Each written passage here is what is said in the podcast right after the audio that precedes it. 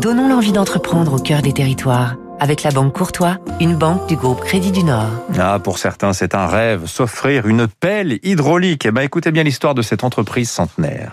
En 1906, Henri Bergerat crée avec son cousin Francis Monnoyer une société qui importe des bulldozers d'Angleterre, seul pays à l'époque à la pointe sur ce type d'appareil. Le coup du siècle de Bergerat-Monnoyer, ce sera de conclure en 1929 le contrat d'exclusivité de la fourniture des engins de la jeune société américaine Caterpillar. Aujourd'hui, le groupe Monnoyer l'est toujours, ce qui fait de lui le leader français dans le matériel de travaux publics. Le groupe familial centenaire de Saint-Denis vend ou loue des mini-pelles de la marque aux couleurs jaune et noir, des pelles hydrauliques pour les mines et carrières, des engins pour le secteur agricole, des chariots élévateurs dans plusieurs pays d'Europe, en Algérie et en Turquie.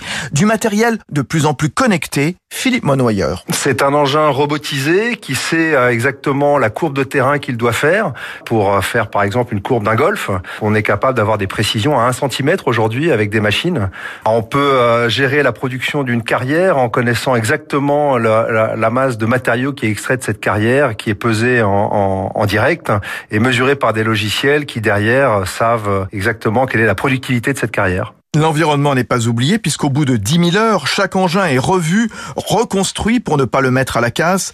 L'entreprise familiale qui consacre plus de 5% de sa masse salariale dans la formation de ses techniciens a ouvert à côté d'Orléans la Bergera Monnoyer Academy. C'était